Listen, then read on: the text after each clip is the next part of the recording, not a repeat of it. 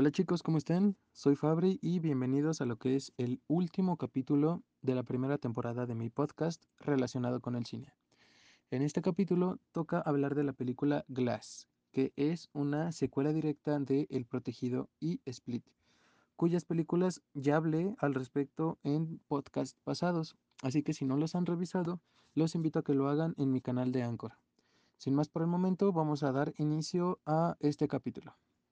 Glass es una película estadounidense y de suspenso, escrita, coproducida y dirigida por el director M. Night Shyamalan.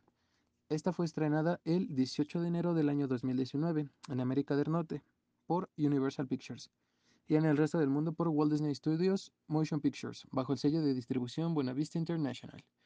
Esta película, como les decía, es parte de una trilogía compuesta por Unbreakable y Split. Bruce Willis, Samuel L. Jackson y Spencer Tread Clark reinterpretan sus papeles de El Protegido, mientras que James McAvoy y Anya Taylor-Joy repiten sus papeles de Split. Además, Sarah Paulson se les une al reparto. Sin más, les cuento un poco sobre lo que es la sinopsis.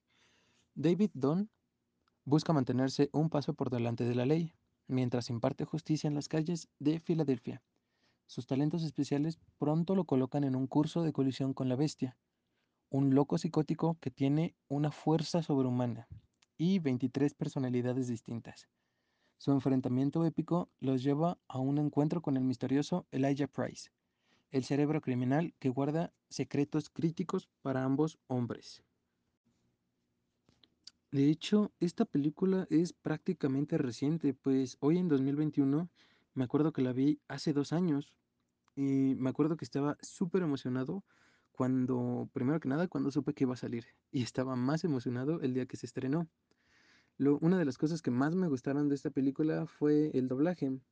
Si no lo sabían, soy un fanático del doblaje, especialmente el mexicano.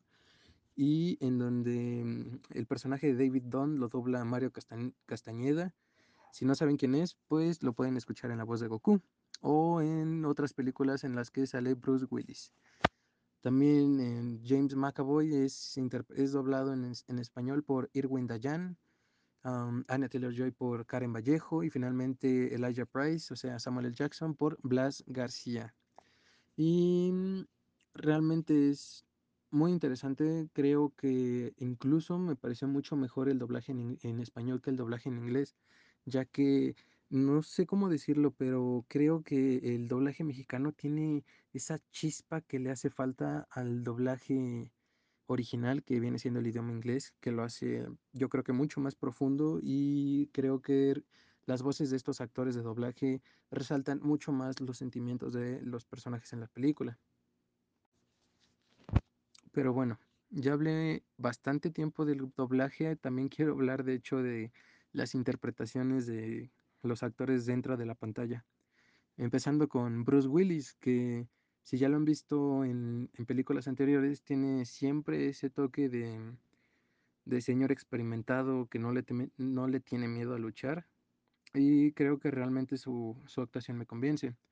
Por otro lado, tenemos a Samuel L. Jackson, quien está interpretando a Elijah Price o el hombre de cristal en esta película. Y en este caso también logra atraparme con su interpretación de Elijah pues si ya vieron las películas, o al menos vieron la primera película, saben que este personaje es sumamente egocéntrico, arrogante, mm, obviamente inteligente, misterioso además, y además tiene ese don de orador para convencer a las personas, sumamente erudito y además listo, sin perder ese toque de criminalidad que trae en, esa, en ese rostro de, de hombre viejo.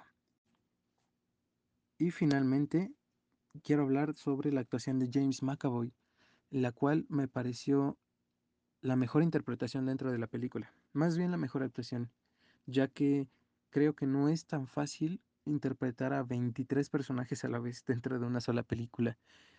Mm, no necesariamente interpreta a las 23, pero sí vemos algunas de ellas, ya que en algún momento de la película es una señora, luego es un señor, luego es un niño, luego es un adolescente, una chica, y finalmente una bestia incontrolable. Entonces creo que es súper difícil darle ese contraste y esas diferencias que tienen que ser súper notorias dentro de, dentro de la pantalla. además del gran esfuerzo que tuvo que hacer el actor para ganar fuerza física para verse increíblemente mamado. Entonces, súper, súper, súper le doy mis respetos a este actor.